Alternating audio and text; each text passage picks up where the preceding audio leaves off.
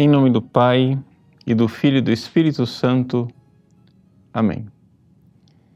Meus queridos irmãos e irmãs, o Evangelho de hoje, Jesus desembarca depois da travessia e as multidões o perseguem porque porque comeram um alimento gratuito. Ele fez a multiplicação dos pães, agora se interessam de ir atrás de Jesus.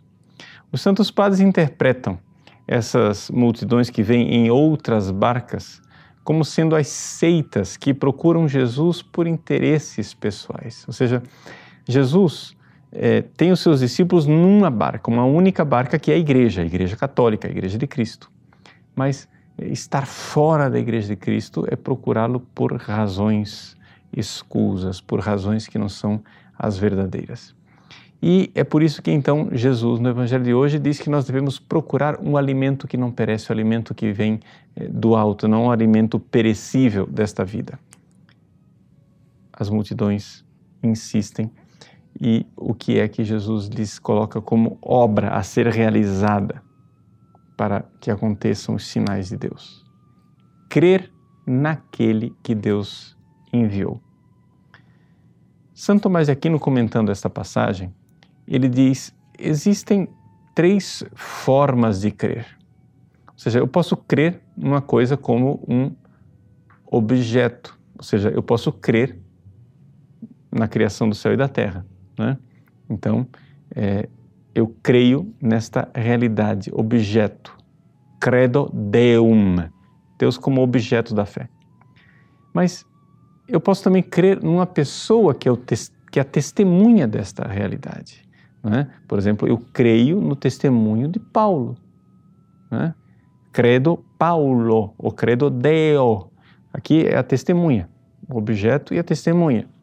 Assim, de forma muito simples, você pode acreditar numa coisa porque sou eu quem estou dizendo, eu sou uma testemunha na qual você coloca fé, ou simplesmente você crê na coisa que está sendo dita.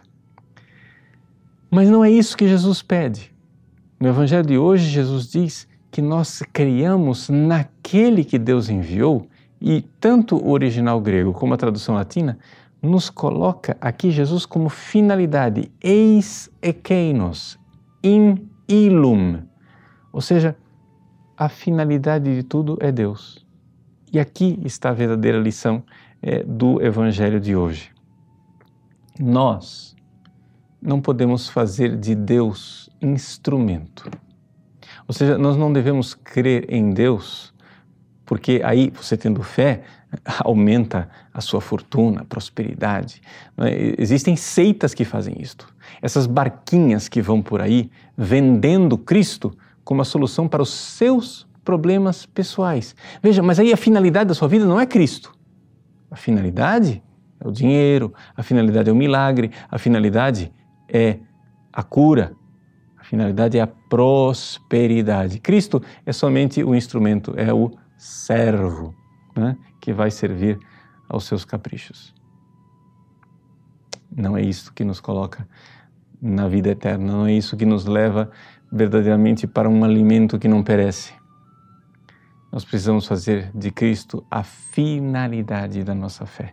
Ele não é instrumento, não é meio de passagem. Nós precisamos crer nele, colocar nele o nosso coração, despejar nele o nosso coração, dar o nosso coração a ele, porque ele é a razão de ser da nossa existência. Enfim, temos que parar de procurar o pão que perece e procurar aquele verdadeiro pão, alimento que não perece, o próprio Cristo, que é a razão de ser de nossa vida. Não é? Ali está a, a dificuldade dessas pessoas que não foram lá propter iesum, por causa de Jesus, mas foram lá somente propter esum, para comer. Não procure prosperidade, procure o Cristo. E no céu virá uma glória que não perece, a única prosperidade que verdadeiramente vale a pena. Deus abençoe você. Em nome do Pai, do Filho e do Espírito Santo. Amém.